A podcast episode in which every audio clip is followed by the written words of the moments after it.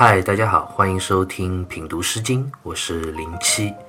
从这一讲开始呢，我们就要正式进入到《诗经》的诗歌部分。《诗经》的第一部分啊是国风，国是指当时的一些诸侯国和地区。《诗经》呢一共有十五国风，就是指十五个国家或者地区的民间诗歌。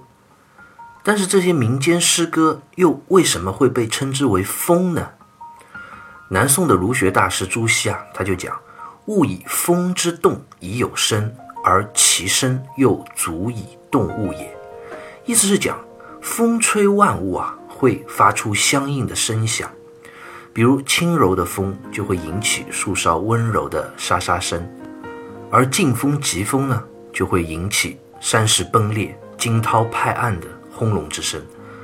庄子齐物论里啊，也说：“风吹众窍。”吹万不同，民间诗歌的创作啊也是如此。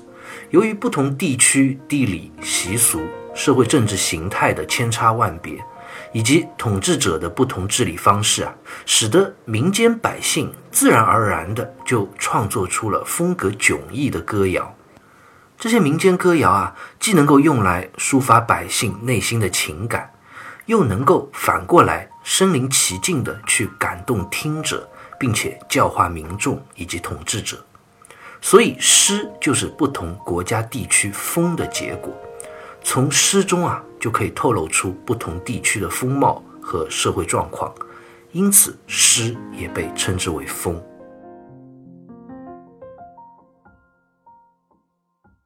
诗经》十五国风的第一部分是周南，周呢是一个地名。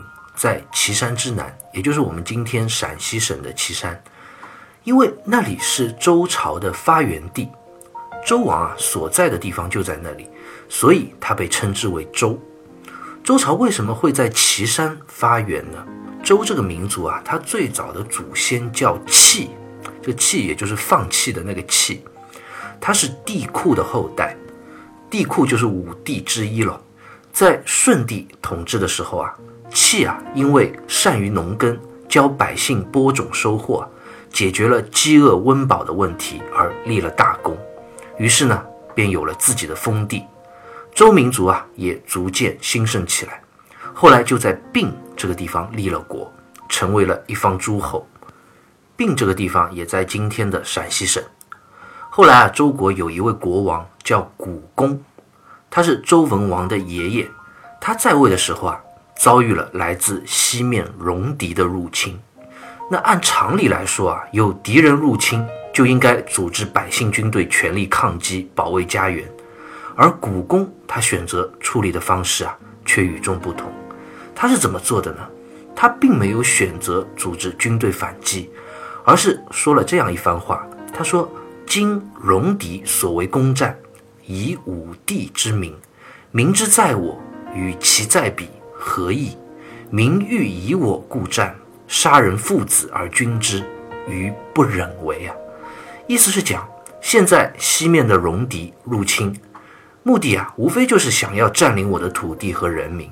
其实人民被我统治和被戎狄统治，并没有什么大的差别，对他们来说都是一样的生活。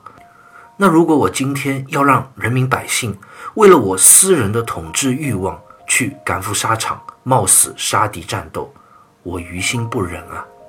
由此可见，古公他是一位多么仁慈的领袖，这也是周朝为什么之后能够取代商朝的主要原因。因为这个民族的统治者啊，有仁有德，所以古公啊，他就选择自己带着家眷，独自离开了并这个地方，就等于把这片土地以及人民都拱手让给了入侵的戎狄。古公就一直走。到了岐山，在那里定居下来了。而最有意思的事情啊，却发生了。什么事情呢？因为古公啊，他仁慈宽厚，体恤百姓。原来在病的这些百姓啊，居然也都自发地跟随到岐山来投奔归顺他。正因如此啊，周也就在岐山以南的这片区域啊，正式发迹兴起。直到后来周文王的仁德统治，再到周武王。讨伐商纣，周武王在击败商朝之后啊，就迁都到其他地方去了，将原来岐山以南这片区域啊，就分封给了他的弟弟旦。因为这里原来是周的发迹之地啊，所以就被称为周。那周武王这个弟弟旦啊，也被称之为周公旦。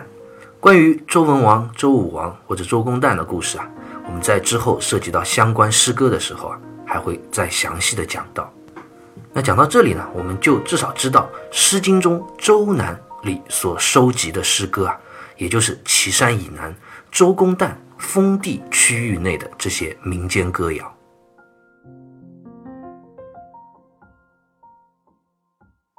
接下来，我们就来读《周南》中的第一首诗歌《关雎》。关关雎鸠，在河之洲。窈窕淑女，君子好逑。这两句话，我想大家是再熟悉不过了。随便问一个身边人啊，都应该可以流利顺口的将它背诵出来。因此，方玉润啊，在《诗经原始》里就称它为“曲冠三百，真绝唱也”。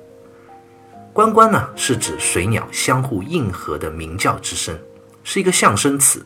这里所指的水鸟，就是后文所讲的雎鸠。雎鸠这种水鸟啊，它非常有意思。头顶有像王冠一样的羽毛，所以看起来啊气度非凡，有王者风范。古人啊就称它为王鸠。雎鸠一生的伴侣是非常固定的，雌鸟和雄鸟之间啊情感非常的专一，但它们的专一啊并不是天天黏在一起缠绵悱恻的那种，而是呢平时都各自生活，每每到了求偶繁殖的季节啊。才如约在河之洲相聚。这个河之洲的洲啊，指的就是河中的小岛。那充满爱意的雎鸠之间啊，还会一应一和的关关的鸣叫。所以诗歌开头的关关，并不是指一只鸟在鸣叫，而是指雌鸟和雄鸟之间啊相互应和、心心相印的鸣叫之声。古人在生活中看到雎鸠这类水鸟之间真挚专一、鸣叫相应又融洽自然的情感关系，就自然而然地想到了人类生活中男女之间的爱情。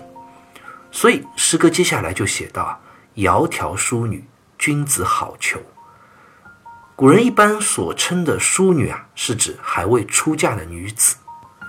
淑女的“淑”字。是贤淑、温柔、美好之意，指女性的那种内在美德和品质。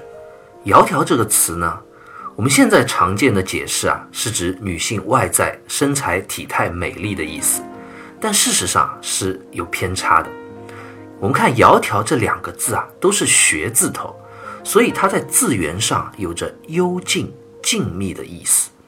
朱熹在《世纪传》里就讲啊。窈窕悠闲之意，窈窕其实也是指女性的一种内在的品质，就是处于深闺之中，文雅幽静，不张扬的这种美德。正是具备了这样的美德啊，才能称得上是君子好逑。逑字是匹配之意，好逑是指这样一位拥有着低调、温柔、文静、贤淑内在品质的女子啊，真的是谦谦君子。绝好的匹配对象啊！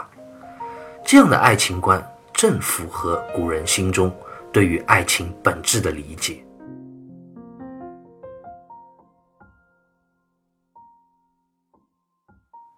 那在古人的心中啊，人类男女间的理想爱情状态和他所提到的雎鸠之间又有怎样一个更深层的相似之处呢？朱熹就说啊。雎鸠的爱情是生有定偶而不相乱，偶常并游而不相狎。意思是讲，雎鸠这种水鸟啊，它的感情是专一的，它有固定的伴侣，不会混乱，偶尔一同游水相聚啊，但也都保持合适的度，不会表现得过于亲昵而有失庄重。这就是所谓的直而有别。也就是对待感情能够真挚专一，又能够庄重有度，直而有别这四个字啊，是古人认为男女间爱情最美好的状态，在情感上相互真挚专一，在生活中又能做到相敬如宾、男女有别这样的礼仪，而不该肆意的放纵或者过分的亲密，以至于失去了庄重。诗歌所谓的“窈窕淑女”啊，也正是描绘出女性这番低调、庄重、幽静、贞德的美好品质。而有着这样内在修养和美德品质的女子啊，也正是君子所心仪爱慕的完美对象。因此，历来啊，关于《关雎》这一首诗啊，就有一种解释，认为它意在歌颂后妃之德。后妃就是指周文王的妻子太姒。传说中啊，她贤惠淑德，勤俭持家，尊奉长辈，也能够教育子女。她和周文王之间的爱情啊，正是古人心中的最佳典范。因此，《关雎》也被认为是周代百姓用以歌颂周文王与后妃之间美好爱情而所做的诗歌。当然，这种诠释啊，也许是后人附会衍生而出的。但是“直而有别”这四个字所代表的爱情观，的的确确是古人心中最理想的爱情的样子。好，关于古人心中所理想的爱情的样子啊，我们就先聊到这里。下一讲我们将继续聊一下关于这首诗歌，来看看古人是怎么去追求心目中理想的爱情的。